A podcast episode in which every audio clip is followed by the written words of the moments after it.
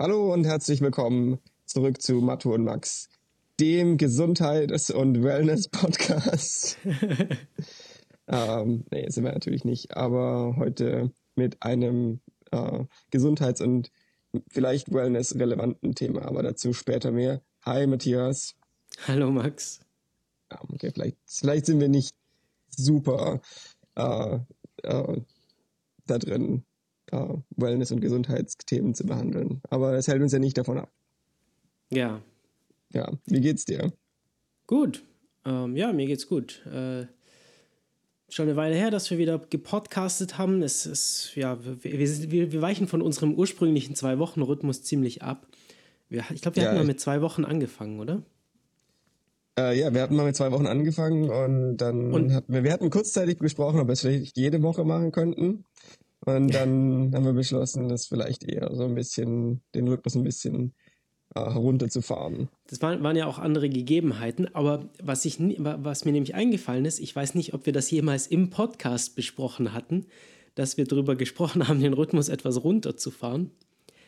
Das mhm. heißt, wenn sich Leute jetzt wundern, warum wir ähm, ja, plötzlich nicht mehr so oft senden, oder was heißt plötzlich, ist ja schon eine ganze Weile her.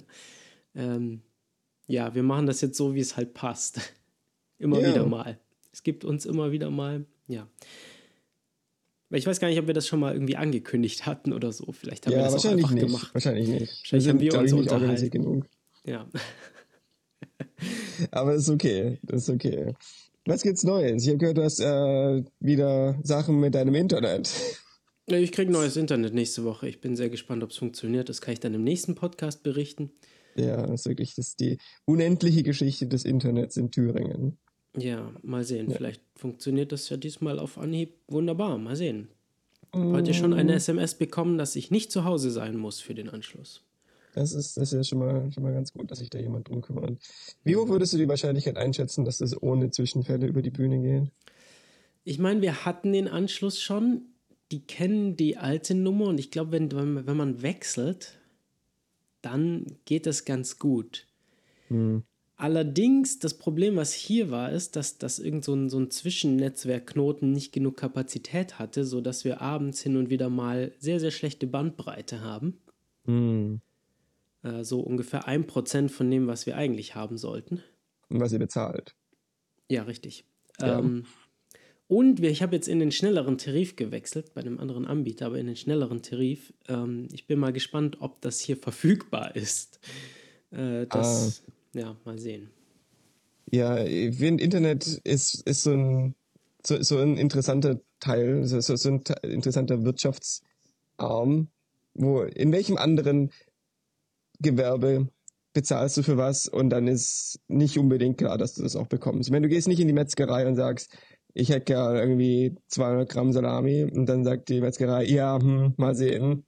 und dann läufst du nach Hause und dann hast du bloß 50 Gramm. Und dann gehst du zurück und sagst, ja, wie ist das? Und die sagen, wir hatten nicht mehr, aber.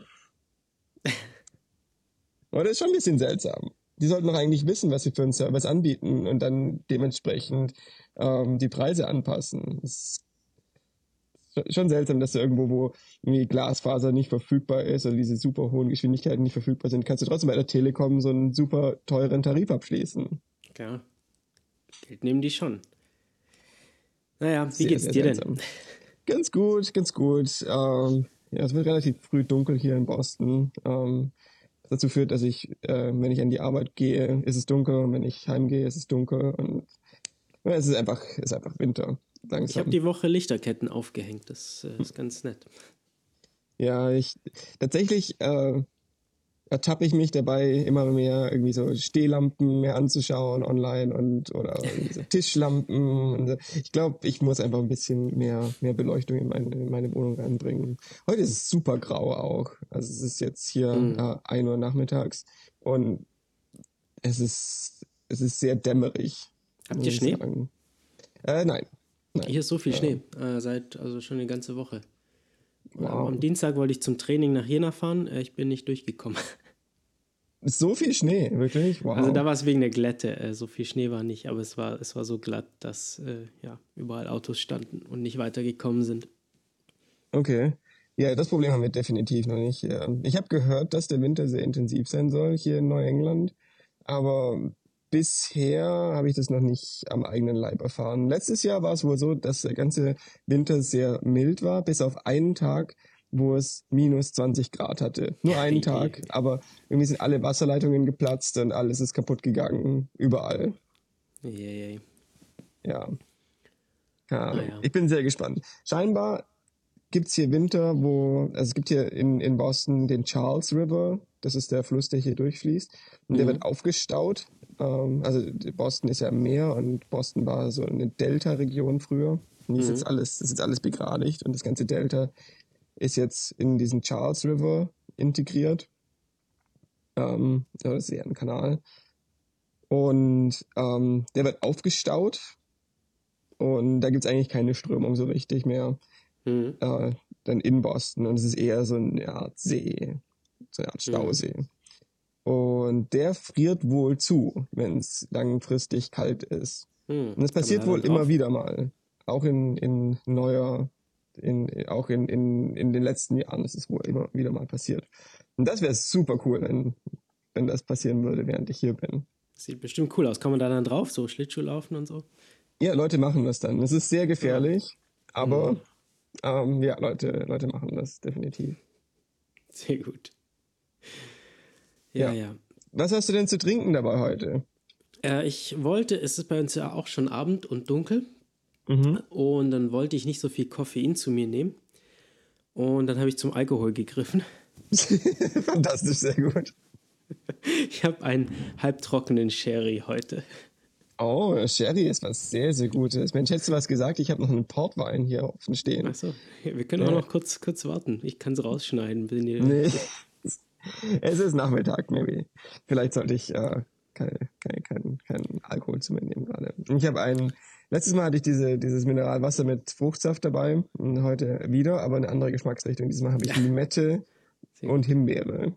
Ah. Mein Favorit. Mhm. Ähm, Na dann, dann, Prost. Zum Wohl, ja. oh, so gut. So gut. Mhm. Ja, ähm, dann ich wie vorhin schon angekündigt. Äh, ja, Moment. Moment, Moment, Moment, ich habe noch was. Du hast, du hast noch was? Entschuldigung. Ich wollte noch was erzählen. Ja. ähm, ich habe nämlich ein neues Werkzeug ausprobiert diese Woche. Oh wow, was denn? Mhm. Eine Oberfräse. Ich habe mir eine Oberfräse gekauft. Wow. Das ist so eine coole Maschine. Ich wollte immer schon eine Oberfräse haben. Warum hast du äh, dir eine Oberfräse gekauft? Äh, ich habe äh, so, so Schubladen in der Küche. Wir haben uns vor zwei Jahren eine recht günstige Küche gekauft, die sehr, sehr hübsch aussieht, aber recht billig zusammengebaut ist. Äh, unter mhm. anderem haben die Schubladen äh, keine, keine richtigen so Schienen, sondern da sind halt so Holzlatten drin. Mhm. Und da, genau, die, die in so Nuten von den Schubladen laufen. Und äh, die haben sich so jetzt mit der Zeit in nichts aufgelöst. Mhm. Ähm, das heißt, ich wollte so, so richtige, stabile, kugelgelagerte Schienen reinmachen. Ja. Und das verstehe ich. Genau, da musste ich, da musste ich diese Nut verbreitern. Mhm. Und bei der ersten Schublade habe ich das mit dem Stecheisen gemacht, per Hand. Das dauert ewig, oder? Das hat eine Weile gedauert, ja. Und das habe ich dann zum Anlass genommen, als es jetzt beim Lidl im Angebot eine Oberfräse gab. Ähm, ja, mir das billigste Stück Oberfräse zu kaufen, das es gibt, wahrscheinlich. Ja, ähm, wahrscheinlich. funktioniert sehr gut. Und das ja. ist echt cool. Das ist, ich weiß nicht, das ist so schön. Ich weiß nicht. Es gibt so, es gibt so Werkzeuge, vor denen ich echt Respekt habe, um nicht zu sagen Angst. So Kreissägen. Bandsäge ist für mich das, das Ding, von dem ich am meisten mhm, Respekt habe. Ja. Habe ich, hab ich noch nie mitgearbeitet, aber ja. Äh, ja, ich habe ja auch eine, so eine, so eine, so eine Tauchkreissäge. Mhm. Ähm, ja, ich benutze sie nicht so gern. Ich habe irgendwie, irgendwie macht mir das Angst, das Teil. Ich meine, es ist ein rotierendes Stück Metall, das dafür gedacht ist, Sachen ähm, ja. zu zerschneiden. Und man muss irgendwie mit seinen Fingern in die Nähe von der rotierenden Scheibe gehen. Hm. Ja, so ein Winkelschleifer oder so, da habe ich nicht so ein Problem mit. Mhm. Aber irgendwie, ich weiß nicht, Kreissägen, weiß auch nicht, was das ist. Aber dann gibt es dann gibt's so andere Werkzeuge, die echt angenehm sind. So, so, so Stichsägen, ja, Stichsäge sehr angenehm. Mhm. Irgendwie man, die, ist, die ist so berechenbar, ja. Und die, die Oberfräse, die ist auch so ähnlich. Das ist eigentlich wie eine Stichsäge, die in alle Richtungen sägt.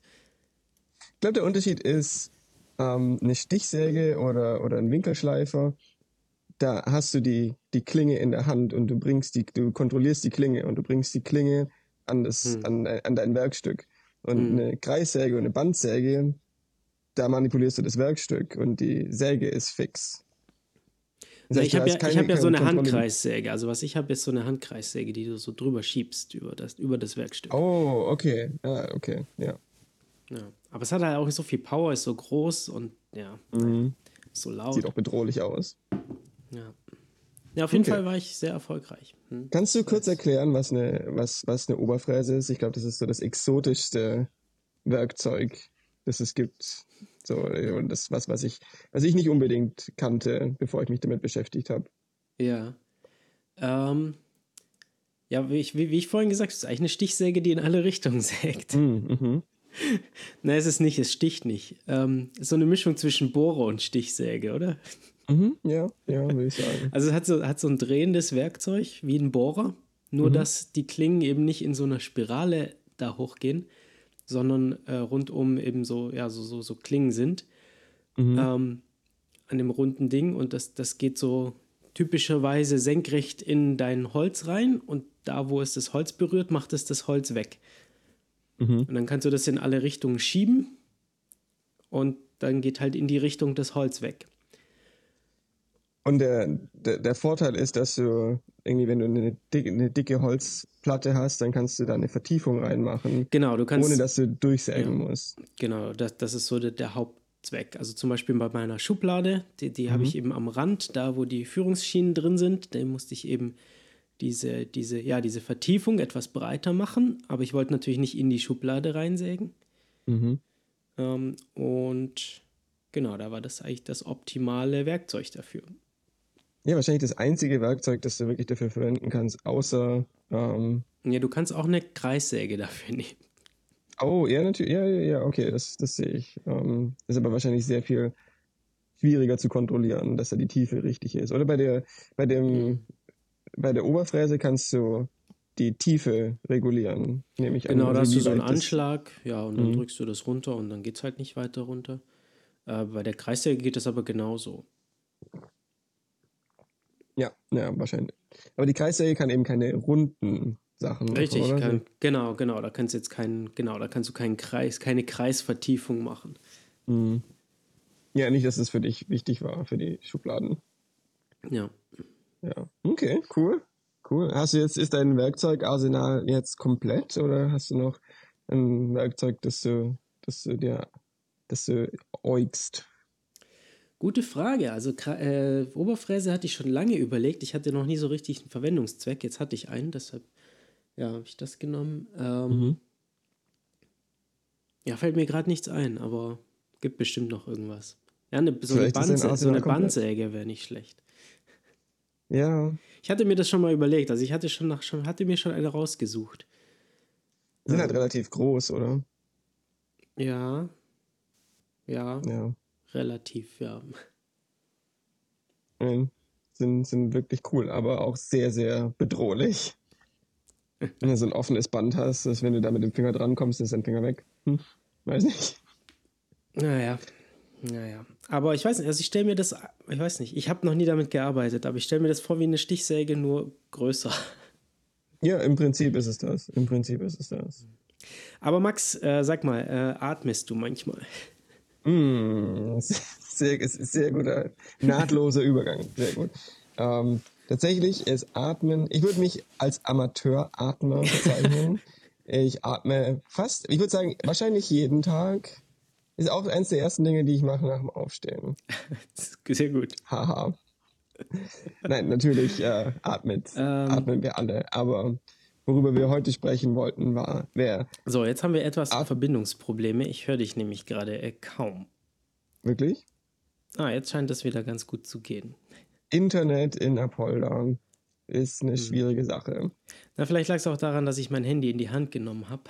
Mm. Hm, ja. Nee, aber das Atmen, das ist in, in letzter Zeit fasziniert mich das wahnsinnig. Äh, die, mhm. die, ich glaube, den meisten Leuten ist klar, dass es irgendwie wichtig ist. Ja, ich, ich, ich glaube, es gibt sehr gute, sehr, sehr guten, äh, sehr gute Studien darüber, dass wenn man länger als fünf Minuten die Luft anhält, dass man wahrscheinlich nicht, nicht so gut dasteht. Ach komm, fünf Minuten geht. Ähm, aber was die Atmung sonst noch so kann und was die, was die beeinflusst, das, da gibt es so viel, was, was ich, ja, womit ich mich in letzter Zeit so ein bisschen beschäftigt habe.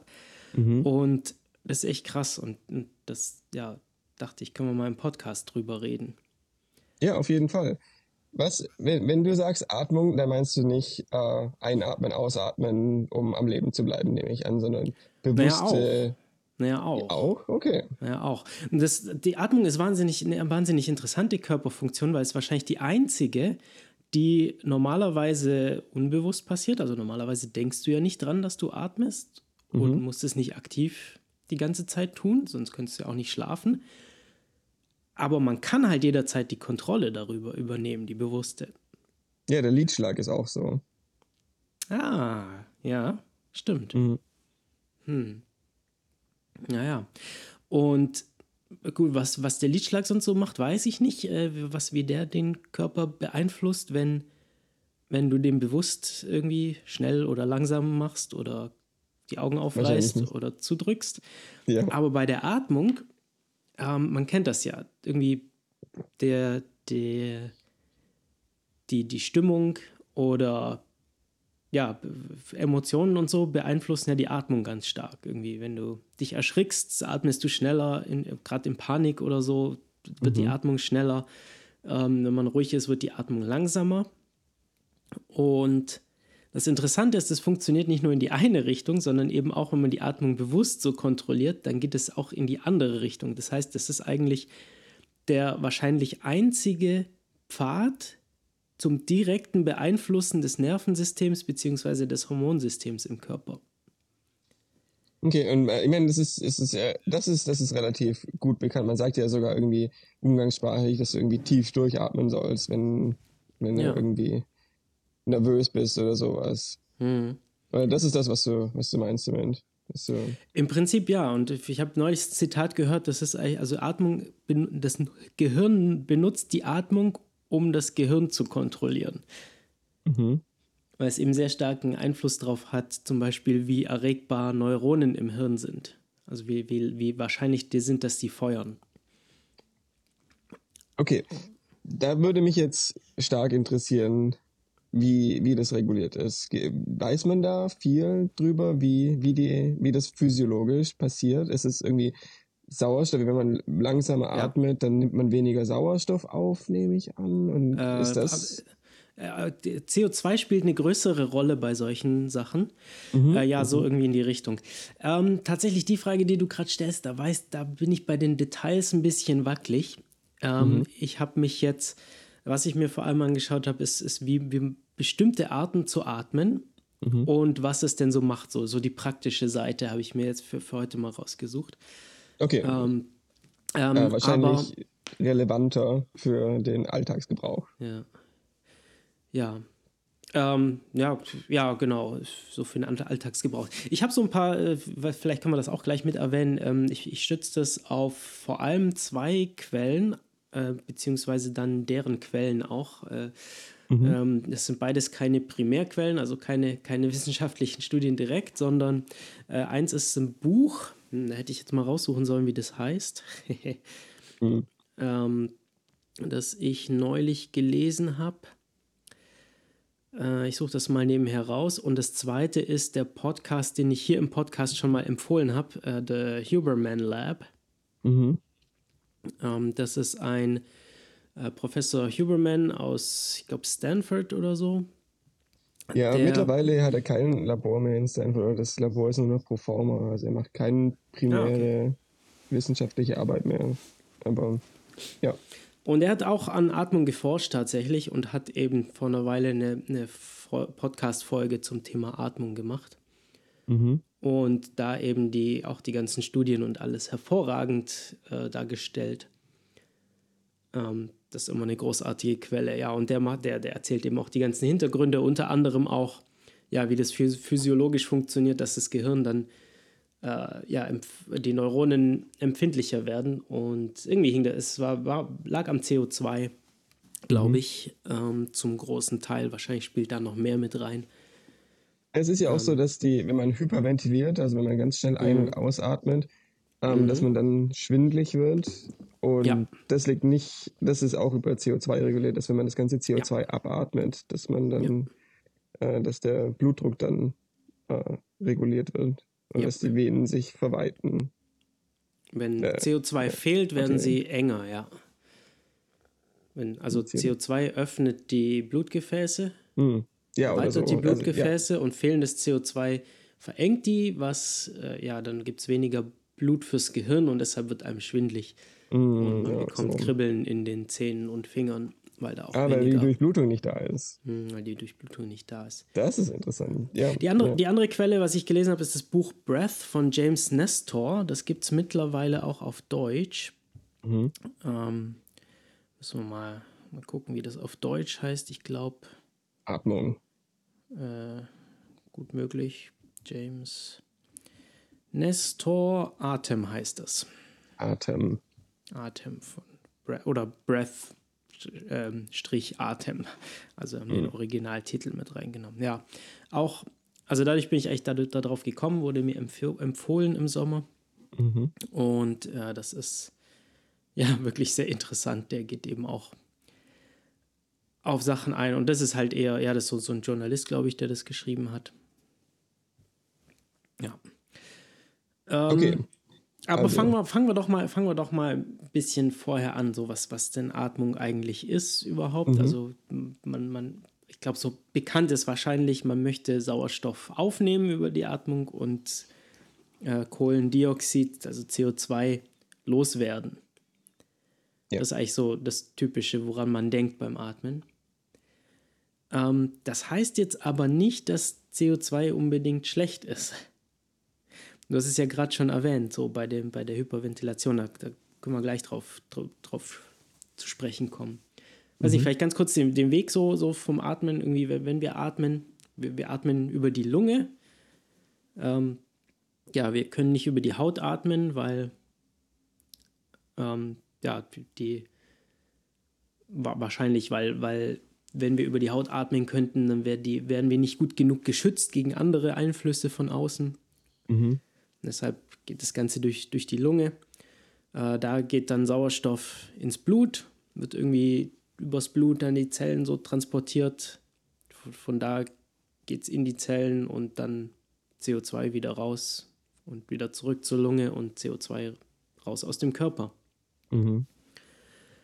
Ähm, ja, aber wie gesagt, das, das heißt jetzt nicht, dass CO2 schlecht ist, sondern CO2 ist, ist, ist sehr, sehr wichtig. Ähm, eins, was ich gelernt habe, ist, dass CO2 hat die Eigenschaft, dass es die Form des, äh, des Hämoglobins verändert. Ah, okay. Und das ist, das, das ist ja der Teil im Blut, der den Sauerstoff transportiert. Mhm. Und das CO2 wahrscheinlich. Und ja, wahrscheinlich auch das CO2, genau.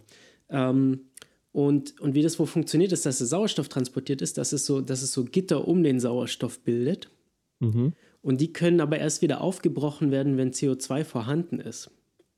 Ah, das heißt, wenn man jetzt hyperventiliert, das heißt tief, zu tiefe, zu schnelle Atemzüge nimmt für die Situation, ja, also wenn man natürlich viel, viel CO2 produziert, weil man gerade äh, ja, 20 km/h rennt, dann, äh, dann, dann, muss man natürlich schneller atmen, weil dann auch mehr, äh, ja, mehr, mehr O2 in CO2 umgesetzt wird. Mhm. Aber wenn man jetzt für die Situation äh, zu schnell und zu tief oder und oder zu tief atmet, dann ja, was man eben macht, ist, man atmet das CO2 weg. Man kriegt dadurch nicht unbedingt mehr Sauerstoff. Mhm. Weil ich weiß nicht, ob du, ob du schon mal, äh, ja, hast du bestimmt schon mal dir irgendwie so ein Pulsoximeter an den Finger geklemmt. Ähm, ja, ja. Das ist ja so, so, so ein Gerät, das äh, durchleuchtet den Finger und kann an der Farbe dann feststellen, wie viel Prozent Sättigung des, des Sauerstoffs drin ist. Also wie viel, wie viel vom theoretischen Maximum äh, an Sauerstoff ist denn da drin. Mhm. Und das ist eigentlich fast immer bei fast allen Menschen bei annähernd 100 Prozent. Ja, also irgendwie Ja. so 99 Prozent, irgendwie so. Wenn man, also ich habe, ja, durch, also selbst durch, durch Luft anhalten, ähm, tut man sich schwer, das unter irgendwie 96 Prozent oder so runterzubekommen. Ja, wir haben ja beide im Rettungsdienst äh, gearbeitet, eine Zeit lang.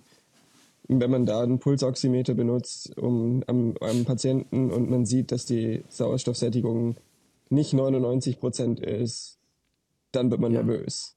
Ja, genau, weil eigentlich fast immer, also Sauer, Sauerstoff ist eigentlich, man hat eigentlich immer genug Sauerstoff, außer halt wirklich in, in Ausnahmesituationen. Was man eben nicht immer so voll hat, ist eben das CO2. Das durch, tieferes Atmen kann ich das loswerden. Mhm. Oder durch weniger Atmen kann ich das auch anreichern im Blut. Mhm. Und ja, das heißt, wenn ich das jetzt aber abatme und ich brauche aber CO2, damit das, um das O2 aus dem Blut zu lösen, heißt das, dass wenn ich mehr atme, ich eigentlich weniger Sauerstoff zur Verfügung habe. Mhm. Weil ich habe das ja immer noch gesättigt im Blut, aber es kommt halt nicht raus aus dem Blut. Ja. Ähm, außerdem ist CO2 für den Atemreflex zuständig, also dass wir, dass wir atmen wollen, einatmen wollen. Ähm, das passiert durch erhöhten CO2-Gehalt. Da gibt es irgendwo ja, so Sensoren in den Blutbahnen, Mhm. ähm, die eben messen, wie viel CO2 da drin ist. Es wird irgendwie auch Sauerstoff gemessen, wie viel man hat, aber das ist eher zweitrangig. Also für die Atmung ist, ist CO2 viel, viel wichtiger. Ich nehme an, also in, intuitiv nehme ich an, dass es halt wahrscheinlich einfacher ist, einen, einen geringen, eine geringe Änderung in der Substanz zu messen, die ohnehin schon in geringen Mengen vorhanden ist. Wenn wir 2% mehr CO2 im Blut haben und normalerweise haben wir irgendwie 5%, dann ist es anteilig eine größere Änderung, als wenn wir irgendwie 100% Sauerstoff haben und dann gehen wir runter auf 98%. Hm. Ja, wahrscheinlich. Ähm, gute, habe ich noch nie so drüber nachgedacht, aber ja. Ja, die meisten Sensoren, die wir haben im Körper, ähm, funktionieren logarithmisch und nicht, und nicht linear. Hm. Das heißt also, dass, dass die Änderung äh, proportional zum, zum, zum Ist-Zustand gemessen wird und nicht absolute Änderungen. Ah ja. Das ist das Okay. gleiche mit, wenn du Gewicht misst mit deinen Händen. Wenn du was in die Hand nimmst, dann hast zwei Gegenstände und das heißt, äh, einer ist irgendwie 100 Gramm schwerer als der andere. Wenn beide Gegenstände irgendwie, wenn, wenn ein Gegenstand 100 Gramm ist und der andere 200, dann kannst du das gut feststellen. Wenn du, wenn ein Gegenstand ein Kilo ist und der andere ist ein Kilo und 100 Gramm, dann kannst du es Mhm. nicht mehr so gut feststellen. Ah, ja, macht Sinn. Ja, ja. Genau. Und eine weitere wichtige Rolle vom CO2 ist, äh, dass es den pH-Wert im Körper verändert. F- Insbesondere im Blut. Also wenn, du, ähm, äh, wenn ich glaube, es wird dann, was wird es, basischer oder, oder saurer? Ich weiß es nicht genau. Irgendwie. Sollte Also saurer CO2 werden, oder? CO2, ist Kohlensäure. Ja, aber O- Sauerstoff heißt ja auch Sauerstoff aus einem Grund. Ähm, Mm. Da war irgendwie, ja, irgendwas war da. Aber auf jeden Fall verändert es den pH-Wert, je nachdem, wie viel du davon abatmest. Mhm. Ähm, Im Blut, aber auch im Gewebe. Und Mhm. das, ich glaube, da kommen wir jetzt wieder zurück auf die, auf die äh, im Gehirn, ähm, äh, was es da macht. Also Ge ja, Gewebe braucht eben auch einen, einen bestimmten pH-Wert, also sprich, wie sauer oder basisch das Ganze ist, Mhm. äh, um optimal funktionieren zu können. Mhm. Zu viel CO2 ist natürlich auch schlecht. Ist auch, auch ganz interessant. Zu viel CO2 ist, ist, ist äh, oder löst zuverlässig Panik aus bei ziemlich allen Leuten. Mhm. Selbst bei Leuten, die keine oder eine beschädigte Amygdala haben, also der Bereich im Gehirn, der für Angst zuständig ist.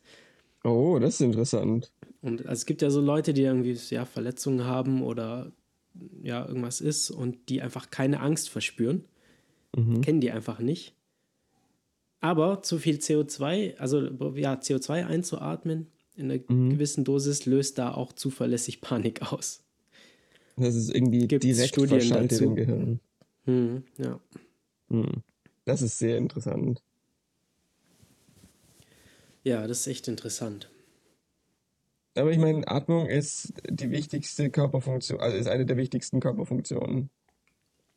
Mhm. wahrscheinlich die, die Körperfunktion, die am, die am kontinuierlichsten zusammen mit, mit, dem, mit dem Blutkreislauf, das, was, was am kon kontinuierlichsten gemacht werden muss. Ich meine, natürlich müssen wir essen und trinken, aber da ist nicht so schlimm, wenn wir das mal irgendwie einen Tag lang nicht machen.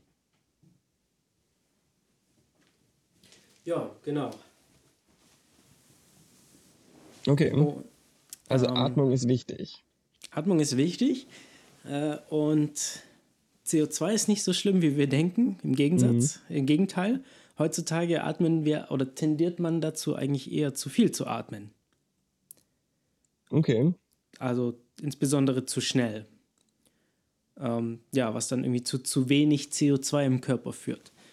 Mhm. Was dann sorgt, ja, ja, die Sachen, die wir gesagt haben, ist dann ist nicht, das Sauerstoff ist nicht so gut verfügbar, der pH-Wert ändert sich und, und solche Geschichten. Mhm. Ähm, das weißt du, woran es liegt, dass wir heutzutage anders atmen? Mehr Leute atmen wohl durch den Mund. Äh, vor, okay. allem auch, vor allem auch nachts. Ja, äh, nachts ist dann wiederum umgekehrt. Also nachts äh, tendieren Leute dazu, zu, zu, äh, zu langsam zu atmen, beziehungsweise gar nicht. Mhm. Was nicht so toll ist, wie wir schon festgestellt haben. Mhm. Ja, wenn man es zu lange nicht macht, dann macht man nicht mehr auf. Genau. Und ja, äh, ja, die Mundatmung ist dabei ziemlich schlecht. Mhm. Äh, Im Prinzip, ja, man möchte eigentlich auf jeden Fall durch die Nase atmen, so, so, so viel es geht. Ähm, ja, hat so ein paar Vorteile. Das, das reinigt die Luft, bevor es mhm. reinkommt, besser als wenn sie durch den Mund kommt. Äh, wärmt die Luft an, jetzt gerade im Winter. Mhm. Äh, besser als wenn's, äh, wenn man durch den Mund atmet. Und was ganz interessant ist, es ist ja, durch, durch die Nase hast du ja mehr Widerstand mhm. beim Atmen. Weil die Öffnung geringer ist, äh, kleiner ist. Genau. Äh, das heißt auch, dein, dein Ausatmen dauert länger, ja, und das verhindert diese so, so Hyperventilation. Hm, das ist, okay. das ist ein, ein Grund mit. Ähm, genau, wenn du durch die Nase atmest, dann macht man automatisch auch kurze Pausen zwischen den Atemzügen, was wohl bei, dem, bei Mundatmung nicht so passiert. Da tendiert man dazu, dass man dann so direkt den nächsten Atemzug anhängt. Äh, sprich, äh, ja, mehr Pausen verhindert auch wieder Hyperventilation. Mhm. Und äh, ja, es gibt, gibt, gibt eine ganz einfache Möglichkeit, das zu trainieren, äh, nachts oder aber auch tagsüber, äh, dass man sich nämlich den Mund zuklebt. Wirklich? Machen viele Leute, ja, oder wird, wird viel gemacht. Ähm, eine beliebte Methode.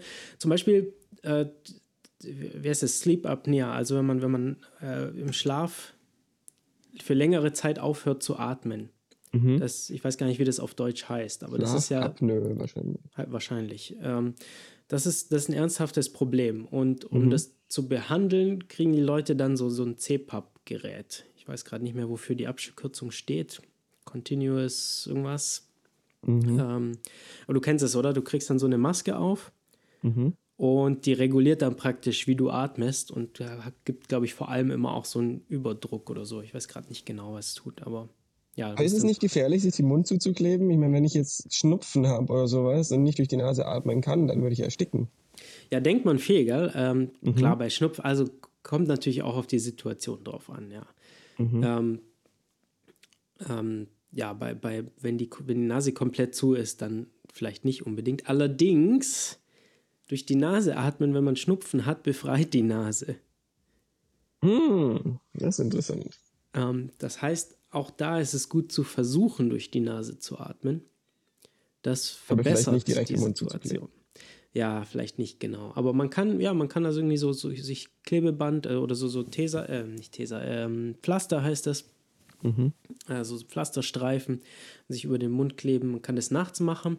Wenn man sich das nachts nicht traut und man gesagt, so ja, man, man erstickt dann äh, oder hat das Gefühl zu ersticken, dann kann man das auch tagsüber machen. Mhm. Ähm, das trainiert dann eben mehr durch die Nase zu atmen, äh, so dass es vielleicht dann mit der Zeit entsprechend besser wird. Ich stelle mir gerade vor, wie das so ist, wenn man irgendwie im Büro sitzt und ein Kollege kommt vorbei und man hat sich den Mund zugeklebt. Musst du noch die Ohren zukleben und dann ist. Und die Augen, dann bist du die drei, die drei Affen, alles, alles in einem. Okay. Ähm, und Leute machen das. Das ist, das ist eine richtige hm. Therapie. Es ist insbesondere, wenn man eben so eine, so eine leichte äh, Schlafapnoe hat, also zu wenig atmet im Schlaf, mhm. ähm, ja, kann das eben da, die Notwendigkeit für so ein CPAP komplett verhindern, dass du dann wieder ja, normal besser atmest. Ähm, okay, das Interessante ist auch, durch die Nase, einzu, durch die Nase einzuatmen, ähm, das hat zwar mehr Widerstand, aber gerade weil du mehr Widerstand hast, kriegst du mehr Luft in deine Lunge dadurch. Man kann es mal Wie, ausprobieren. Kommt das? Äh, man kann das mal ausprobieren. Ich weiß es nicht genau. Das stimmt, dem wollte ich mal echt mal nachgehen. Ähm, ja, aber man kann es einfach probieren. Einmal äh, möglichst tief durch den Mund einzuatmen. So. Mhm. Genau, und dann ist irgendwann ist, ist, ist, ist Schluss. Mhm. Und dann dasselbe durch die Nase. Und ich finde, man merkt das, dass dann, dass das irgendwie, dass da mehr geht. Ich kriege dann irgendwie gerade im oberen Bereich der Lunge, ja, ich benutze dann irgendwie noch mehr Muskeln. Äh, ja. Ja, es ist kontinuierlich, habe ich das Gefühl. Ich habe mehr, ich kann mehr die ganze Lunge in einem Schwall füllen. Und wenn ich durch den Mund atme, dann muss ich richtig mich darauf konzentrieren, dass ich irgendwie in den Bauch atme und dann in die Brust atme und wirklich, dass genau. es alles weitet. Und durch die Nase ist es irgendwie natürlicher, habe ich das Gefühl. Ja. Okay, das ist sehr interessant. Würdest du sagen, Entschuldigung, wenn ich deine, deine Notizen durcheinander bringe, vielleicht, würdest ja. du sagen, es ist besser oder der man kann ja eher in den Bauch atmen oder eher in die, mm. in die Brust. Und da hm. gibt es ja wahrscheinlich schon auch Unterschiede, mm. ja, ja, was ja. macht. Also man sagt, dass man eher mit dem Zwerchfell atmen sollte, sprich in den Bauch. Mhm. Also das ist ja der Unterschied, ob man mit dem, äh, die zwei, zwei Arten von Muskeln sind hauptsächlich fürs Atmen da. Das eine ist das Zwerchfell, das ist dann die, mhm. die Bauchatmung oder die Zwischenrippenmuskulatur, die dann die Rippen ähm, ja, entweder zusammenzieht oder auseinander macht und mhm ähm, und dadurch hebt sich der Brustkorb und dadurch wird auch die Lunge dann gefüllt. Ja, und äh, soweit ich weiß, ist in dem Bauch deutlich besser. Aber da habe ich jetzt gerade nicht im Kopf, äh, warum das exakt so ist. Also anekdotisch kann ich dir erzählen, dass ähm, wenn ich laufen gehe und, und ich bin ein bisschen müde und es ist irgendwie, ich bin ein bisschen fertig, gerade irgendwie so in der zweiten Hälfte von einem, von einem langen Lauf, da hilft es mir wirklich, mich auf die Atmung zu konzentrieren und zu, zu versuchen, wirklich tief in, mit dem Zwerchfell mhm. zu atmen. Ähm, und, und das, das ist was, was, was mir noch irgendwie zusätzliche Energie gibt. Oder ich weiß nicht, das, was es mir leichter macht, durch die, durch, durch, da durchzukommen. Irgendwie habe ich das Gefühl, ich habe hab mehr Sauerstoff zur Verfügung. Das ist auch besser, um Seitenstechen zu verhindern oder auch zu bekämpfen, ja. Mhm. Ja, absolut. Das ist was, was ich mache, wenn ich Seitenstechen bekomme, dann atme ich tief in den Bauch. Ganz automatisch. Hm. Ja, das ist auch interessant. Ey, kommt darauf an, ob du Links- oder Rechtsseitenstechen hast, bedeutet das was anderes. Das hat andere Ursachen. Okay, was sind die Ursachen? Warum? We weiß ich gerade nicht. Ähm, das, war, das war auch Teil von dem Podcast, den ich vorhin äh, erwähnt habe als Quelle. Ähm, mhm. den, den Teil habe ich mir jetzt nicht so genau notiert. Mhm. Ähm, das, das muss man dann selber im Podcast nachhören oder wir reichen das irgendwann nach.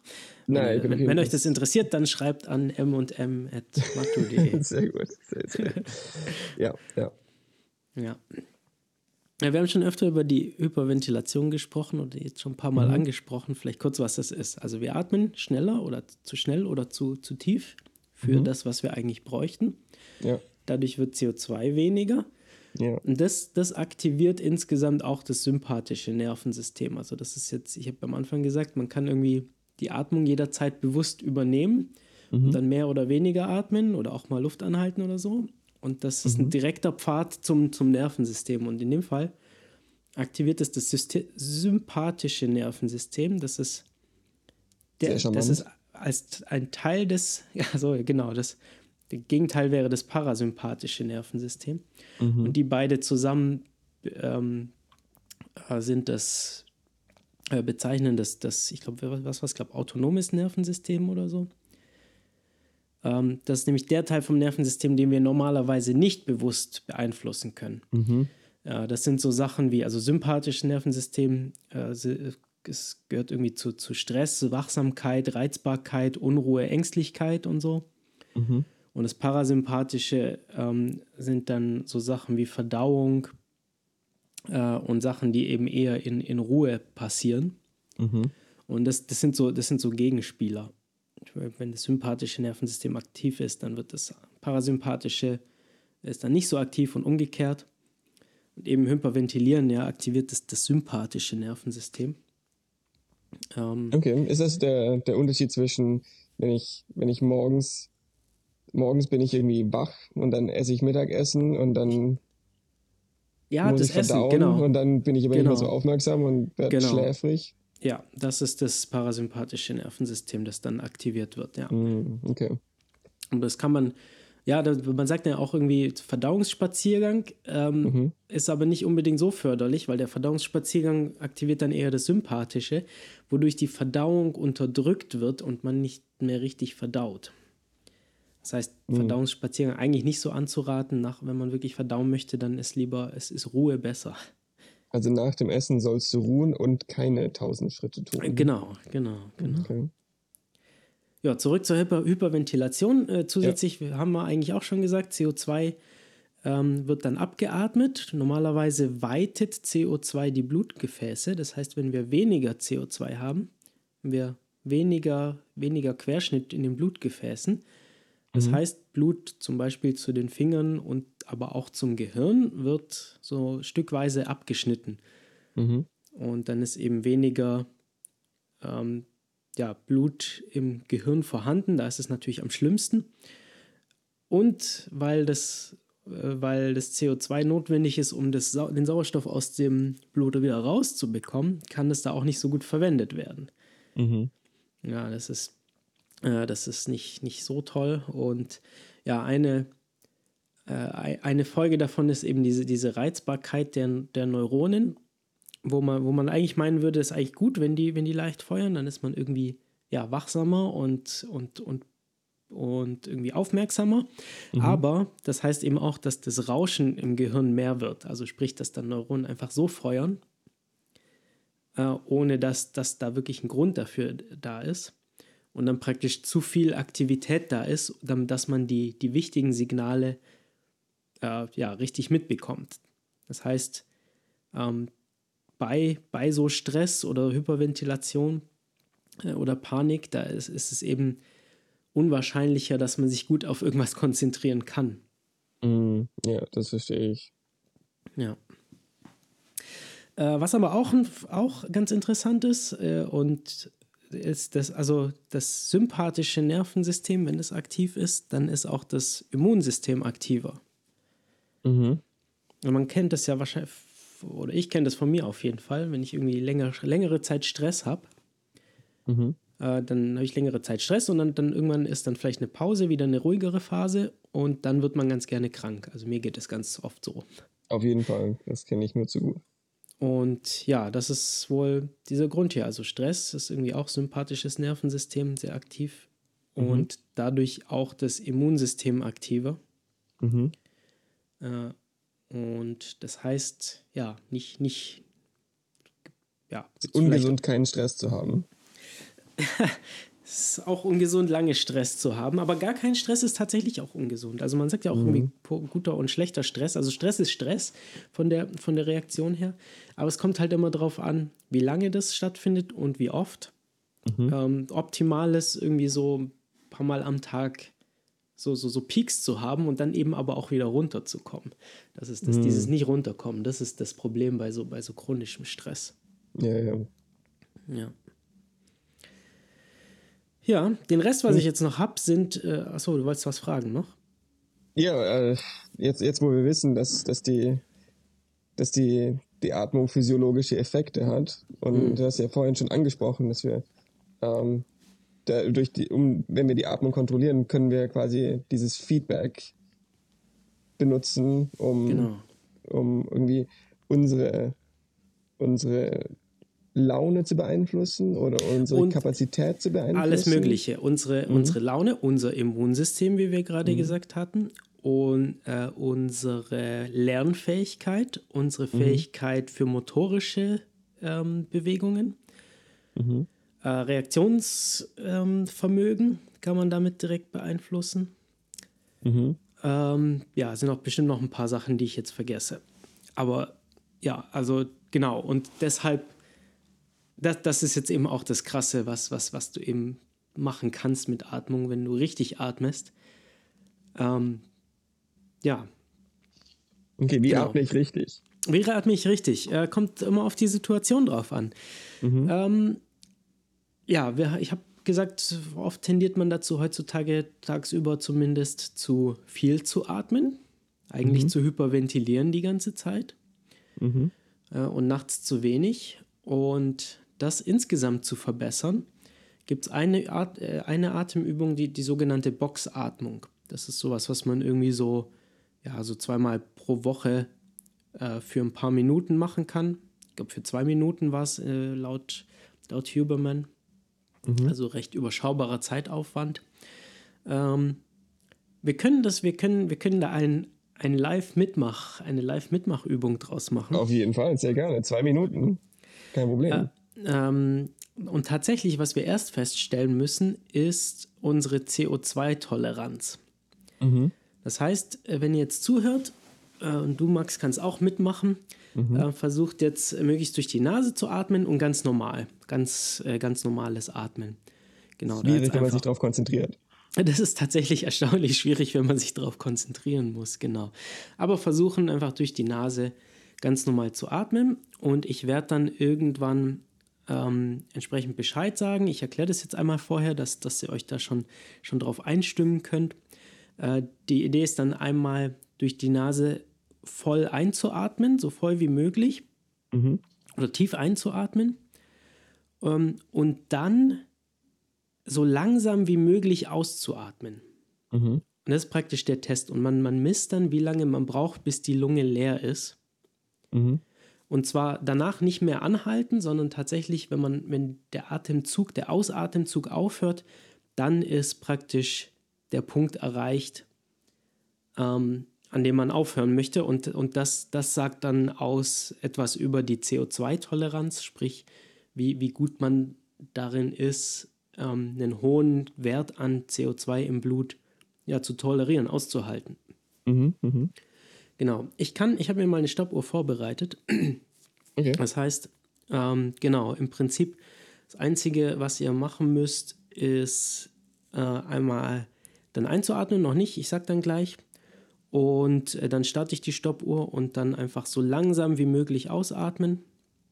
Und ich sage dann immer wieder mal ähm, eine Zeit an und dann kann man sich merken, wo man ungefähr war.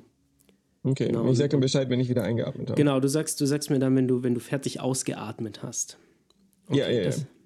Genau, das heißt dann jetzt dann einmal tief, so tief wie möglich einatmen und okay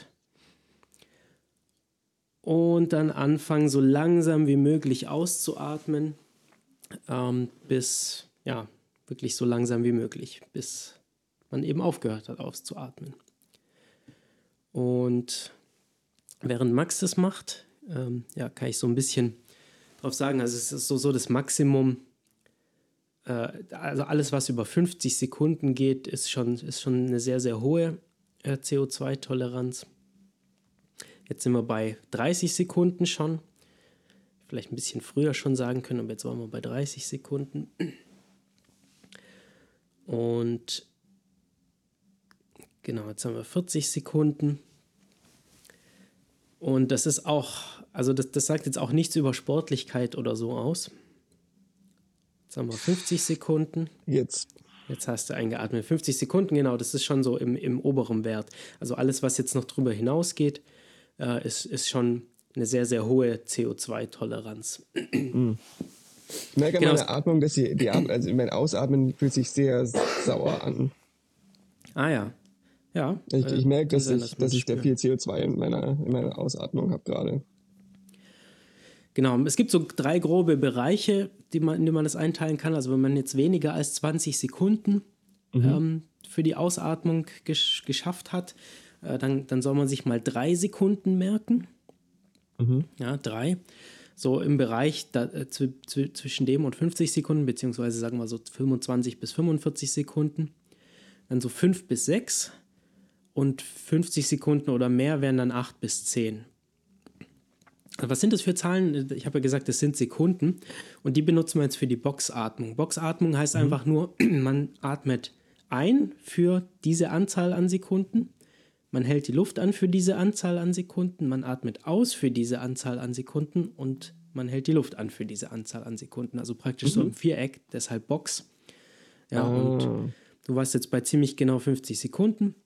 Das heißt, du würdest jetzt 8 Sekunden äh, lang einatmen, 8 Sekunden Luft anhalten, 8 Sekunden ausatmen, dann wieder 8 Sekunden Luft anhalten.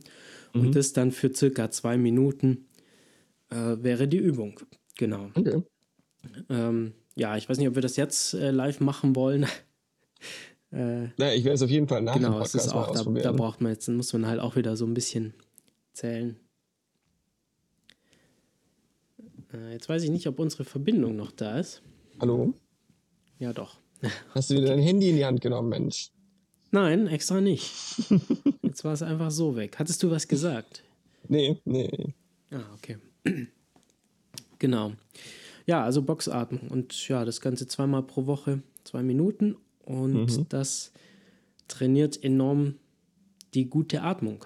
Sowohl für den Schlaf als auch für Fitness sehr, sehr gut, mhm. aber auch äh, für Stressreduktion sehr, sehr gut. Mhm. Weil man eben auch dadurch insbesondere das Hyperventilieren verhindert, mhm. was den Stress ja auch noch ein bisschen ähm, drückt. ja, ja auf Box. jeden Fall ich kann dir äh, so vor, vor wichtigen Talks oder sowas merke ich schon, dass meine Atmung deutlich schneller ist. Und wenn ich mich darauf konzentriere und versuche, meine Atmung ein bisschen unter Kontrolle zu bekommen, ich meine, ich mache das ohne irgendwelche, irgendwelche Methoden oder so. Mhm. Ich versuche einfach langsamer und tiefer zu atmen. Und ich merke wirklich, wie das befreit. Oder auch wenn ich, wenn ich dann in dem, in dem Talk bin, wenn ich wenn ich es schaffe, irgendwie ruhig zu bleiben und ruhig zu atmen, dann, mhm. dann schaffe ich auch ähm, irgendwie meine Spannung irgendwie ein bisschen zu lösen und, und das Ganze ein bisschen angenehmer zu machen. Da habe ich noch was Besseres für dich. Oh ja, okay. Ja, damit. Die, die, die ähm, wissenschaftlich belegt schnellste Methode, um Stress zu reduzieren, und zwar innerhalb mhm. von Sekunden, äh, ist der sogenannte physiologische Seufzer. Ja, kommt noch über noch was davor. Ist mhm. ziemlich einfach. Äh, durch die Nase tief einatmen und dann mhm. nochmal tief, ein, äh, dann nochmal einatmen. Also wirklich, wirklich dann voll pressen die Lunge. Und dann entspannt langsam ausatmen, mhm. sprich, sprich seufzen eigentlich. Ja, also tief ein, nochmal und dann entspannt raus äh, der Seufzer. Für mich fast ohne Stress gerade. Sehr stressfrei. Aber es ist auch Samstag. Ja, und das Ganze so, ja, ein, zweimal wiederholt, ähm, mhm. ja, ist eben die, die, die sicherste, schnellste Methode, um vor allem die Herzfrequenz zu reduzieren mhm. und aber eben auch, ja, äh, ja, Sachen auszugleichen. Äh, man kann das auch, ähm, gerade von dem äh, Professor Huberman und äh, ich glaube Kollegen von ihm, die haben eine Studie gemacht, äh, dass das Leute für fünf Minuten am Tag gemacht haben. Mhm. Und das hat eben auch Stress extrem reduziert oder deutlich reduziert, insbesondere be deutlich besser als für die gleiche Zeit zu meditieren pro Tag. Wie wird Stress gemessen in solchen Situationen? Ich glaube, Stress ist irgendwie was, was, mhm. was für mich nicht so richtig greifbar ist.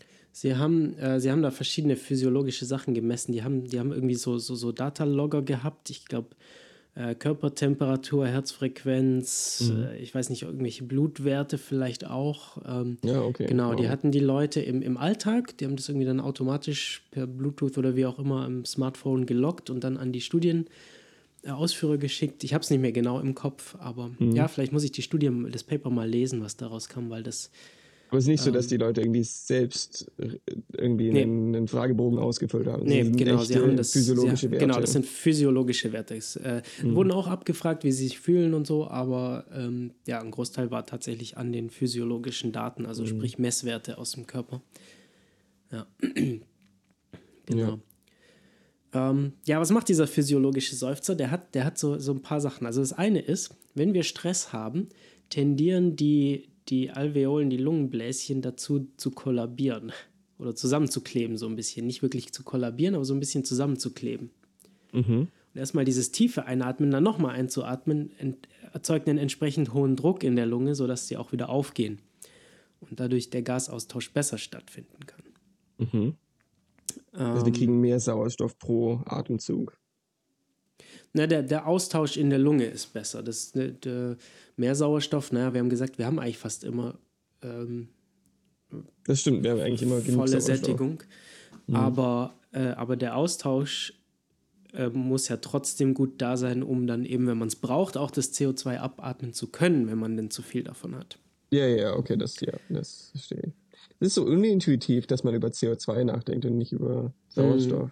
Mhm. Das stimmt, total. Was es auch macht, ist, diese Seufzer, alle Atemübungen, wo man verstärkt ausatmet, also sprich stärker, kräftiger ausatmet oder auch länger ausatmet, hat, wir haben jetzt gesagt, wir, wir atmen mit, mit zwei Muskelgruppen, so dem Zwerchfell und den Zwischenrippenmuskulatur. Generell, mhm. was es ja macht, ist Ausatmen verkleinert ja die Lungen, also drückt die Lungen zusammen. Das mhm. heißt, im Oberkörper, oberhalb vom Zwerchfell, wird es weniger Platz. Mhm. Da sitzt auch das Herz.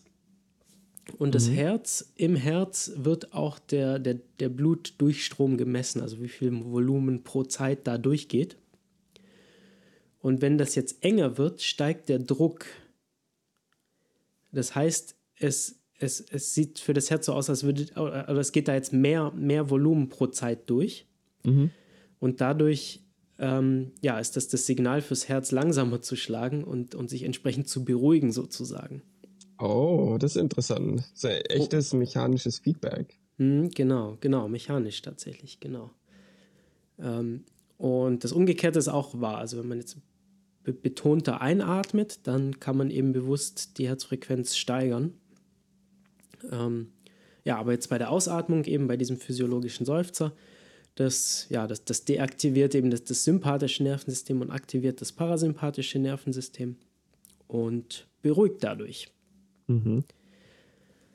Äh, ja, insgesamt auch durch, wenn man das irgendwie, äh, auch, auch, auch wenn man irgendwie jetzt verstärkt ausatmet, man sollte das nicht ganz schnell hintereinander machen, sondern irgendwie entspannt und dann erst, wenn man wieder den, den Reflex hat einzuatmen, dann auch wieder den nächsten zu machen. Mhm. Weil sonst würde man wieder hyperventilieren und zu viel CO2 abatmen. Ja. Wenn es jetzt aber äh, entsprechend entspannt macht, dann gleicht diese Übung das, das Sauerstoff- und Kohlendioxid-Gleichgewicht im Körper aus. Mhm. Und man, man kann das auch generell bei Menschen auch beobachten. Zum Beispiel Menschen machen das unterbewusst manchmal, zum Beispiel, wenn, wenn man weint oder so und dann irgendwie ja, im Stress ist und dann, dann, dann kann man diesen physiologischen Seufzer beobachten. Mhm. Äh, oder Hunde, bevor sie sich zum Schlafen hinlegen, machen das wohl auch. Sehr süß. Mhm. Mhm. Ja. Okay. Das ist äh, eine sehr interessante Idee.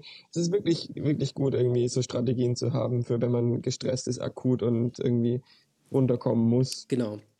Und das, ja, das ist eben ist hervorragend, wie, mhm. wie, du gesagt hast, irgendwie vor einem Vortrag, bevor man auf die Bühne muss. Ähm, ja, generell immer, wenn man so eine akute Stresssituation hat, wunderbar.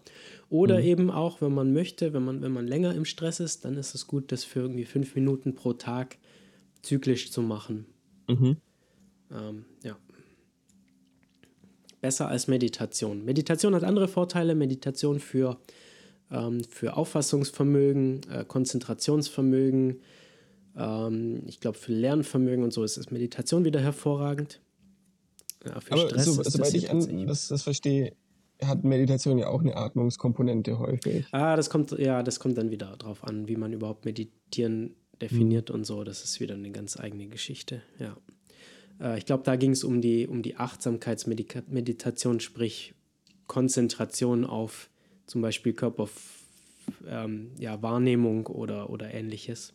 Mm, ja, okay. äh, ohne jetzt groß ans Atmen zu, das mit, ohne das Atmen zu, bewusst zu beeinflussen. Ja.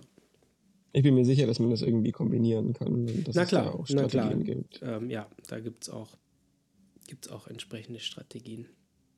Das ist super interessant. Ähm, ist das was, was du, was du machst, was du betreibst, Ja. aktiv irgendwie und bewusst? Ja, ja. Ähm, ja, ich habe hab ich mir jetzt über längere Zeit so angewöhnt, seit ich das erste Mal gehört habe. Ähm, ja, das ist einfach, das ist, also gerade dieser, dieser physiologische Seufzer, weil es halt so, so einfach ist. Die kannst du jederzeit machen innerhalb von Sekunden. Mhm. Und da ist ja wirklich so, so, so runterbringt, das ist echt, echt eine, eine tolle Übung. So.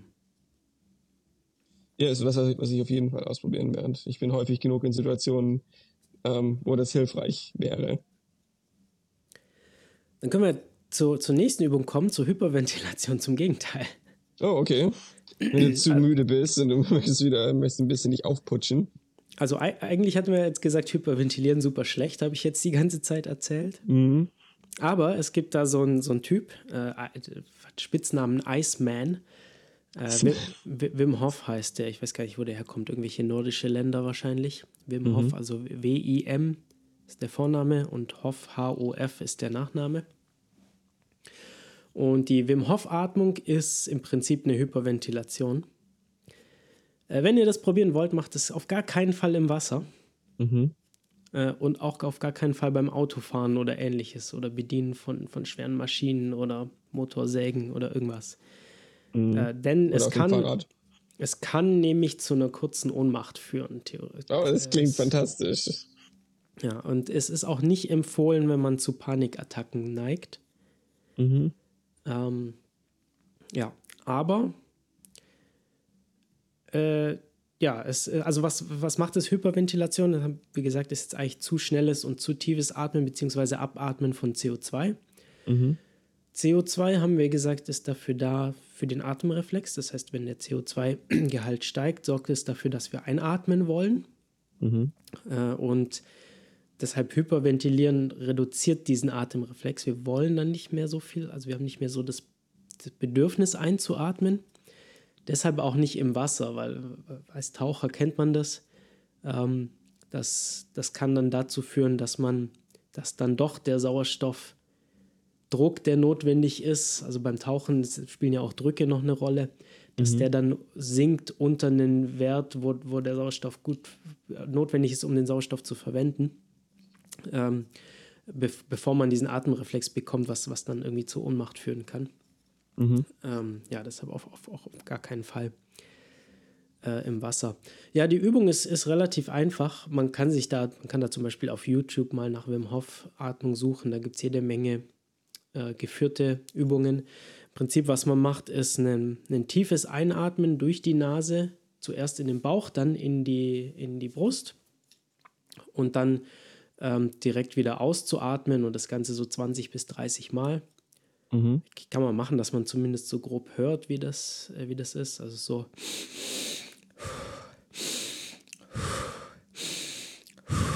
Also wirklich eine, eine zügige, tiefe Ein-Ausatmung. Mhm. Äh, nicht empfohlen, das ständig zu machen.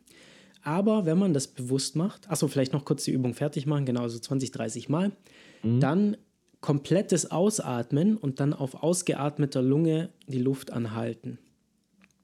Mhm. Ähm, ja, da kommt es dann auch wieder drauf an, wie, wie sehr man CO2 toleriert, aber typische Zeiten sind da so eine Minute bis zwei, drei Minuten, Wow. ähm, die man dann mit ein bisschen Übung gut erreichen kann. Mhm. Und genau, und das Ganze wiederholt man dann so diese Phase so drei. Achso, halt, dann kommt noch eins, dann nach dem Ausgeatmet einmal voll einatmen, 15 Sekunden die Luft anhalten Mhm. und äh, das Ganze dann, also hyperventilieren, ausgeatmet anhalten, dann eingeatmet anhalten. Ähm, diesen, das, das wiederholt man dann so drei bis vier Mal. Und das Okay, und was die macht das? sogenannte Wim Hof Atmung. Ja, zyklische Hyperventilation wurde das in der Studie genannt.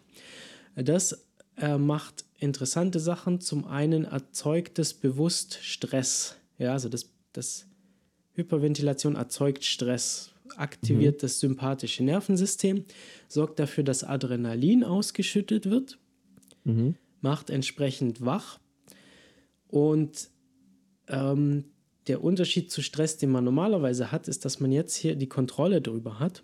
Und mhm. es ist eigentlich so fast wie eine Impfung gegen Stress, weil man das praktisch übt, gestresst zu sein. Und dann aber übt, dann auch trotzdem noch, ja, okay dabei zu sein. Mhm. Ähm, genau. Und ja, das ist eigentlich so, so eine der, der Haupt- äh, da. Und das andere ist, es aktiviert das, den Sympathikus, sprich auch die Immunreaktion. Das heißt, es soll wohl gut sein, wenn man ja zum Beispiel irgendwie anfängt, Schnupfen zu kriegen oder so, dann kann man das wohl machen, um es zu verbessern. Ich weiß nicht, ob es dazu Studien gibt. Ich glaube schon, aber da mhm. habe ich, zu, für den letzten Punkt habe ich jetzt keine, ähm, wüsste ich jetzt keine Quelle. Aber ich glaube es, also mit Wim Hof hat mit Wissenschaftlern viel zusammengearbeitet. Ähm, ich glaube, das wurde auch untersucht, habe ich aber gerade nicht im Kopf. Ja. Okay. Ja, man sieht es auch viel, wenn, wenn Leute irgendwie davor sind, irgendwas zu machen, wo sie sich irgendwie, ich beobachte es bei mir, bei mir selbst, wenn ich irgendwie beim Laufen bin und ich, ich bin kurz vor einem Intervall oder auf dem Rad und ich bin kurz vor einem Intervall. Ich meine, ich mache das nicht strukturiert, aber ich, ich hyperventiliere schon ein bisschen, um mich so ein bisschen aufzuputschen, sodass ich, weiß ich mhm. so Okay, und go. Ah, ja, ja, ja, genau. Ja, und das ist eben auch das, diese beide Richtungen. Ja, man macht, zum Teil macht man es eben auch un unterbewusst. Mhm, voll. In, in die eine Richtung und dann eben auch das Umgekehrte, wenn du es bewusst machen willst, kannst du eben auch andere Körperfunktionen beeinflussen, die du sonst nicht beeinflussen kannst. Mhm. Genau.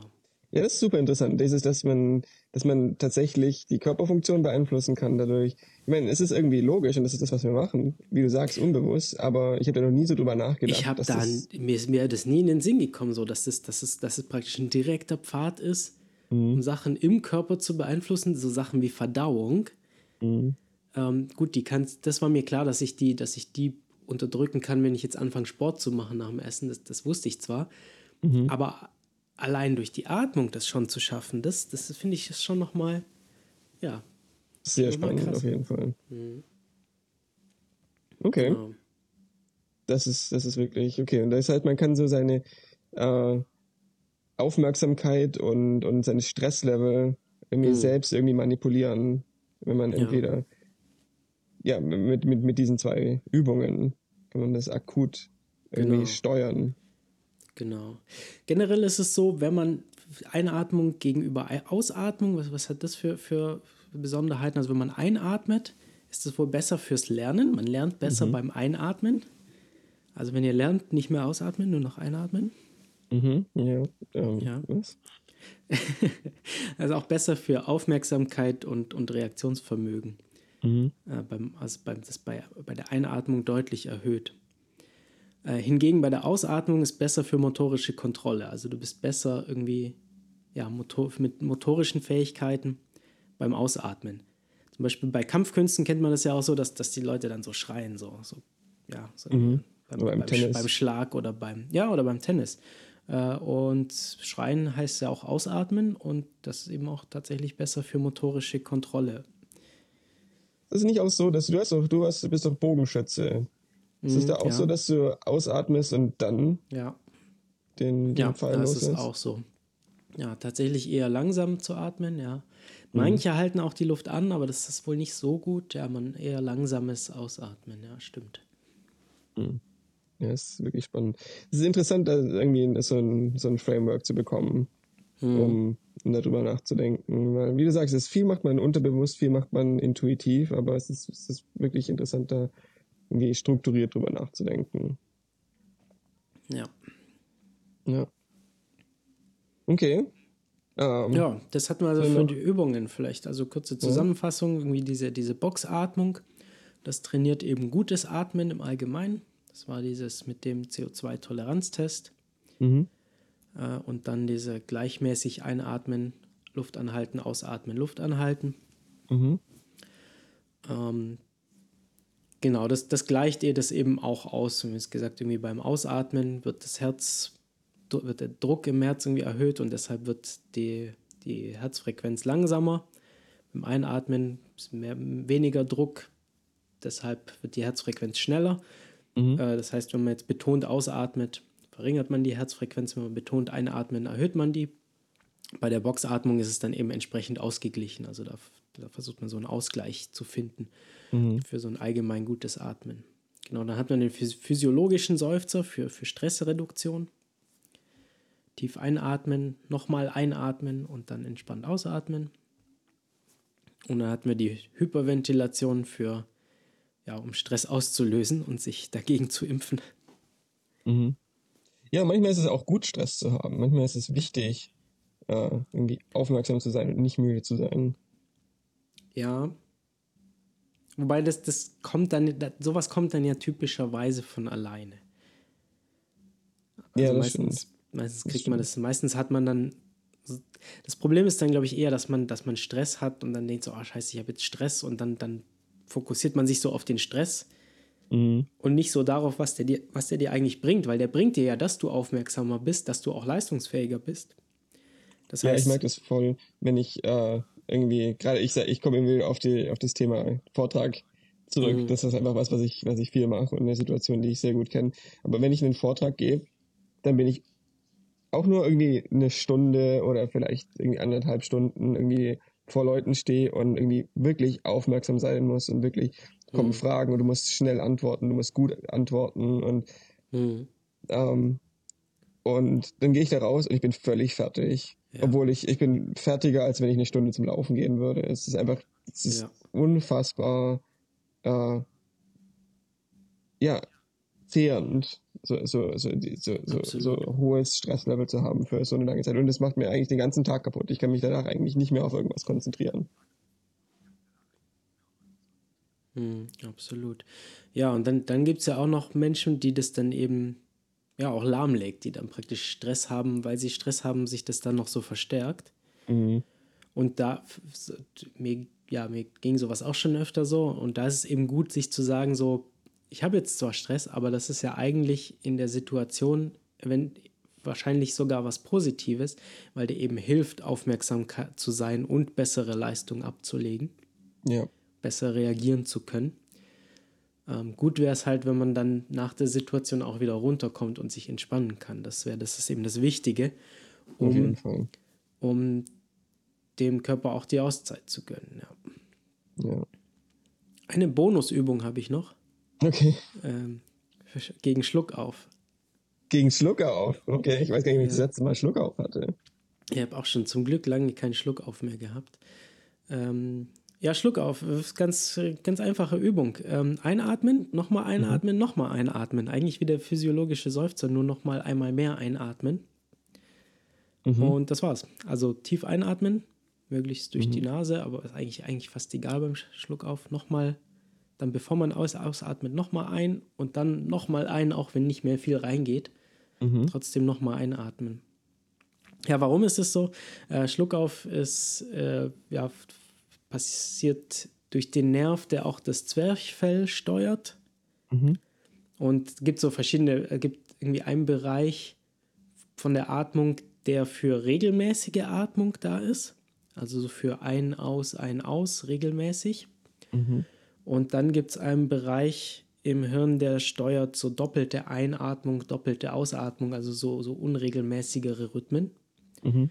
Äh, das wir zum Beispiel brauchen, wenn wir sprechen. Also wenn wir sprechen, können wir ja nicht mehr so, äh, ja, so, so, wie normal gleichmäßig ein- und ausatmen. Ja, okay. Und ja, ja.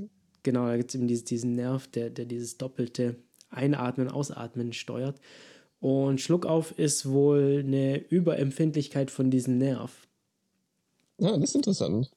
Und diese dreifache Einatmung ist so ein ungewöhnliches Muster, dass der einmal so stark feuert, dass, dann, dass er sich danach praktisch beruhigt. Ja. Okay. Also das nächste Mal, wenn ich Schluckauf habe, werde ich das testen. Ja. Ähm, kann aber sein, dass ja. das in ein paar Jahren ist. Weil wirklich, ich habe einfach nie Schluckauf. Das ist doch, das ist doch gut. Ja. Ich hatte es viel mehr als Kind. Ich hatte es früher auch öfter, ja. Ja, ja. ja also dreimal einatmen. Einmal tief, dann nochmal und dann nochmal so viel als geht. Mhm. Und da geht es gar nicht so viel drum, wie viel reingeht, sondern eben durch dieses ungewöhnliche Muster und, und den Nerv zu, zurückzusetzen, sozusagen.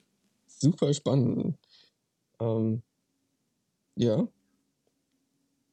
vielen Dank, dass du, dass du da, dich so informiert hast darüber. Das ist wirklich äh, eine, eine sehr informationsdichte Folge heute. stimmt, stimmt, stimmt. Und es gibt noch so viel mehr darüber, eben wie gesagt, die, diese Podcasts oder das Buch Breath. Mhm. Oder dann die Studien dazu, wenn, wenn, wenn das möchte. Ähm, ja, das ist spannend. Oder Wim Hof, ja, ja auch, auch spannend, was der so macht. Ja, ja ich habe es ja dir vorhin gesagt, bevor wir angefangen haben aufzunehmen. Es ist wirklich interessant, wie viel. Ich habe mir ganz kurz äh, eine kurze Google-Suche zum, zum Thema, mhm. ähm, was so die, die äh, die Gesundheitsvorteile sind, wenn man, wenn man irgendwie kontrolliert atmet. Ähm, und ich meine, wenn man das hört, es klingt schon ein bisschen esoterisch und dann dachte ich mir, hm, vielleicht sind da, ja. mal, mal, sehen, was so die Wissenschaft dazu sagt. Und es sind ja. tatsächlich einfach wirklich echte, richtige Studien, mhm. die das sehr gut belegen, dass es, dass es echte Effekte sind. Also ich meine, wie gesagt, es ist nur eine kurze Suche gewesen, aber es sieht so aus, als, als, als ja, es wirkt so esoterisch, aber es ist wirklich fundierte Information. Genau, du sagst, es wirkt so esoterisch, das ist eben ganz spannend, diese ganzen, es gibt eben uralte Techniken so aus dem, ja, weiß nicht, Buddhismus, Hinduismus, äh, aber auch irgendwie asiatische Kampfkünste und ganz viele andere Sachen, wo eben so Atemübungen mit drin sind und deshalb hat man wahrscheinlich das Gefühl, dass es so esoterisch ist. Mhm. Ähm, ja, und das alles aber hat sich eben herausgestellt, ist äh, tatsächlich sinnvoll.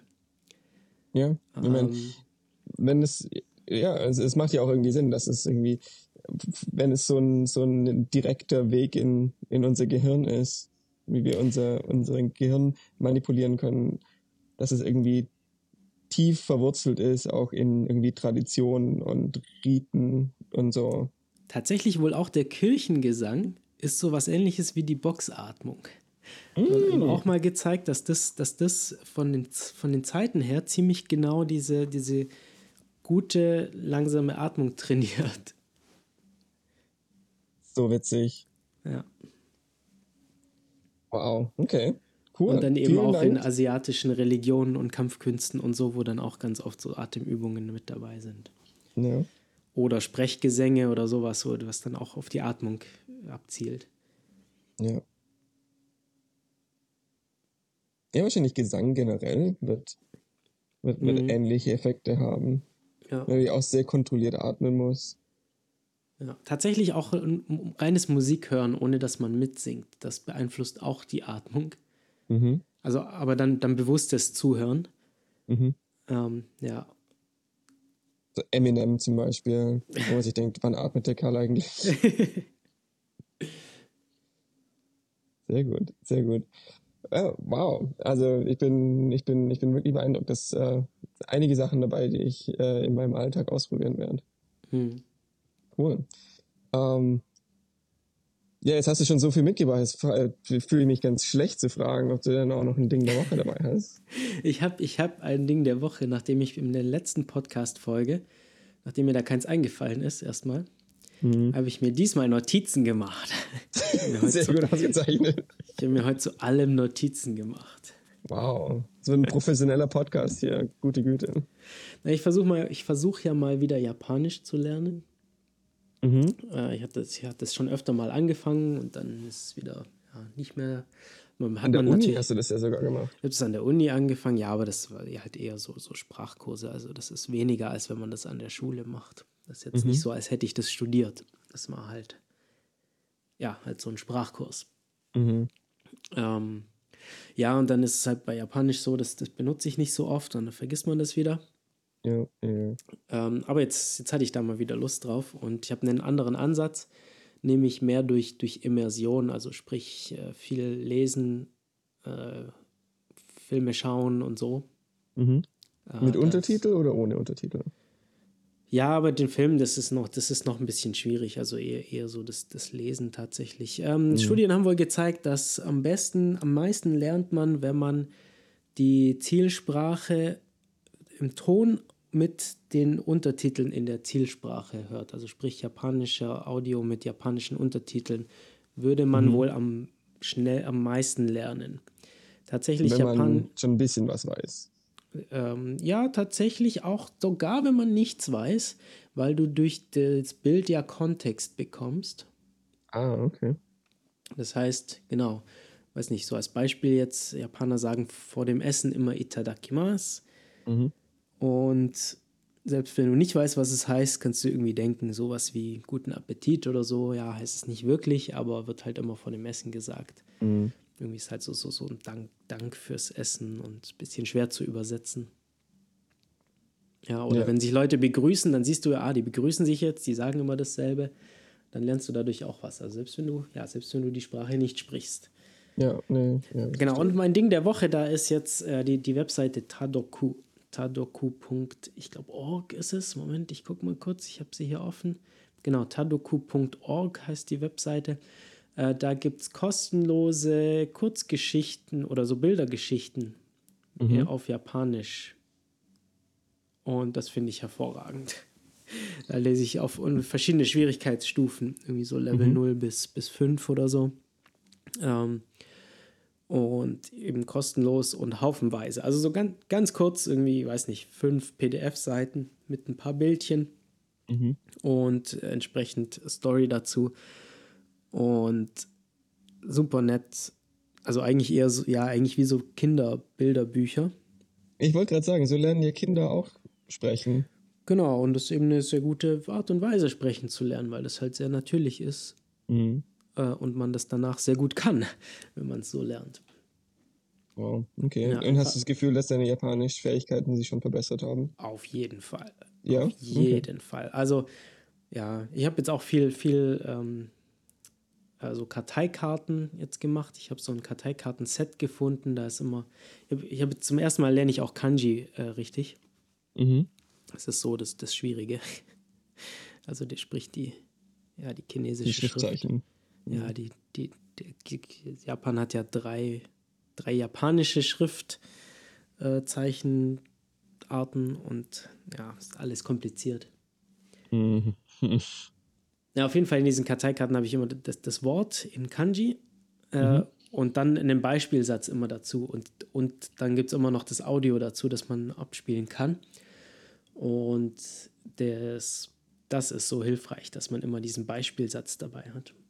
Ja, das glaube ich. Da durch diesen Kontext lernst du so viel schneller, als wenn du jetzt stur nur Vokabeln lernst. Mhm. Ja. ja, was hast du denn dabei? Hast du auch was? Äh, ja, tatsächlich ja. Ich äh, habe mich in letzter Zeit viel mit äh, Gewichtsstigma auseinandergesetzt. Mhm. Ähm, also mit äh, dem, dem, der Diskriminierung, der dicke Leute ausgesetzt sind. Mhm. Ähm, Gibt es einen wunderbaren Podcast dazu, der heißt Maintenance Phase. Ich glaube, den habe ich schon mal erwähnt. Ich glaube, den hast ähm, du schon mal empfohlen, ja.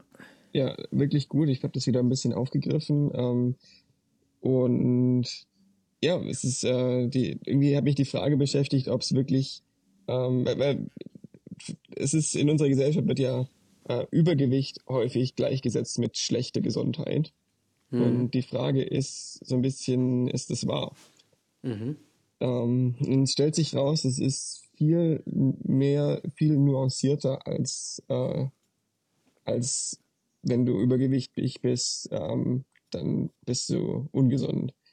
Ähm, ich meine, es ist wahr, dass wenn du irgendwie, wenn man sehr, sehr, sehr starkes Übergewicht hat, dass das nicht gesund ist. Und da gibt's gibt's Studien dazu, die das, die das gut belegen, aber ähm, man muss schon wirklich es ist schon erstaunlich, wie viel Übergewicht man haben muss, um, um wirklich eine, eine Kausalität zu haben zwischen dem Gewicht und, und schlechte, schlechte Gesundheit. Mhm. Es ist so, dass du, wenn du in der BMI-Kategorie bist, die Übergewicht, äh, also wenn du in der Übergewichtskategorie BMI nach BMI bist, dann hast du sogar eine geringere Sterblichkeitsrate, als wenn du normalgewichtig wärst. Hm. Ähm, und es gibt da sehr interessante Verbindungen zu BMI-Kategorien und irgendwie der, äh, der, der, dass, dass der BMI benutzt wird, um Gewicht zu oder Übergewicht zu, zu messen. Ähm, BMI ist tatsächlich keine kein so gute Metrik, um, die, um Übergewicht zu messen. Wenn man ja. kann sich gut vorstellen, dass wenn man zum Beispiel sehr muskulös ist, dann hat man genau. einen hohen BMI, aber man ist sehr gesund. Ja. Ähm, oder man ist sehr athletisch. Ähm, es ist auch der BMI wurde erfunden auf der Basis von, von weißen Männern, wie so vieles. Ähm, mhm. Es funktioniert nicht so gut für Frauen, es funktioniert nicht so gut für äh, Nicht-Europäer. Mhm. Ähm, und lauter solche Sachen. Und ähm, das, sehr, das wird jetzt ein bisschen äh, verschwörungstheoretisch, aber ähm, tatsächlich hat äh, die, die Pharmaindustrie maßgeblich Einfluss auf diese BMI-Kategorien genommen, als sie von der, von der Weltgesundheitsorganisation äh, irgendwie adoptiert wurden. Ja, Und so Lob Natürlich, ich meine, es ist einfach ganz normales Lobbying gewesen. Genau. Ja. Ähm, und da gibt es zwei sehr gute Bücher vom, von der gleichen Autorin, äh, Aubrey Gordon. Ähm, What We Don't Talk About When We Talk About Fat, ist ihr erstes Buch. Und You Just Need to Lose Weight and 19 Other Myths About Fat People. Mhm. Ähm, ihr zweites Buch. Sehr interessant. Ich meine, ich würde sagen, sie sind geschrieben von einer, also sie ist eine, eine äh, Anti-Anti-Fett-Aktivistin und man merkt es sehr deutlich, dass es äh, weil es sehr emotional geschrieben ist äh, und sehr polarisierend. Aber ich denke, es ist nicht unbedingt schlecht, einen, einen Gegenpol zu haben zu dieser Perspektive, die wir, die wir, mit der wir aufgewachsen sind. Und, mhm. Ja, das ist halt was, was, was so ähm, tief verwurzelt ist in in unserer Kultur mittlerweile, dass wenn du, wenn du Übergewicht hast, dass du automatisch äh, schlechtere Gesundheitsaussichten hast oder eine kürzere Lebenserwartung hast. Mhm. Und so, so pauschal stimmt es nicht. Und das, irgendwie weiß ich nicht, das damit habe ich mich viel beschäftigt in letzter Zeit und das sind eigentlich ganz gute Ressourcen. Und vielleicht können wir da auch mal eine Folge zu machen. Ja, das ist auf jeden Fall auch ein sehr interessantes Thema, ja. Und wie, wie du sagst, äh, viel auch missverstanden. Ja. Ja, auf jeden Fall. Und ja, ja. Ähm, also Aubrey Gordon als Autorin, fantastisch, sehr interessant und es regt einem wirklich zum Nachdenken an. Cool. Ja, und dann haben wir es auch schon. Haben wir es auch schon, haben wir die anderthalb Stunden geknackt. Ja. Ihr wisst ja, ihr müsst euch das jetzt einteilen, bis der nächste Podcast kommt. Wir wissen aber ja, nicht, wann der nächste weiß, kommt. Wer weiß, wann der kommt. Dieses ja. Jahr, nächstes Jahr. Ja. ich, ich, ich, ich mache mal vorsichtige Prognose, dass wir dieses Jahr noch einen schaffen. Ja, ich glaube auch. Das kann gut sein. Dann sind wir fast wieder im Zwei-Wochen-Rhythmus. Je nachdem, wie schnell ich auch da drin bin, den zu schneiden. Mhm. Ähm, meistens geht das recht schnell, aber manchmal, manchmal dauert es auch. Es ist nicht so, dass es lange dauern würde, den zu schneiden, aber ich lasse es dann manchmal liegen, weil andere Sachen zu tun sind. Ja. So ist es halt. Nun ja, gut, dann macht's mal gut und wir hören uns beim nächsten Mal. Bis zum nächsten Mal. Tschüssi. Ciao, ciao.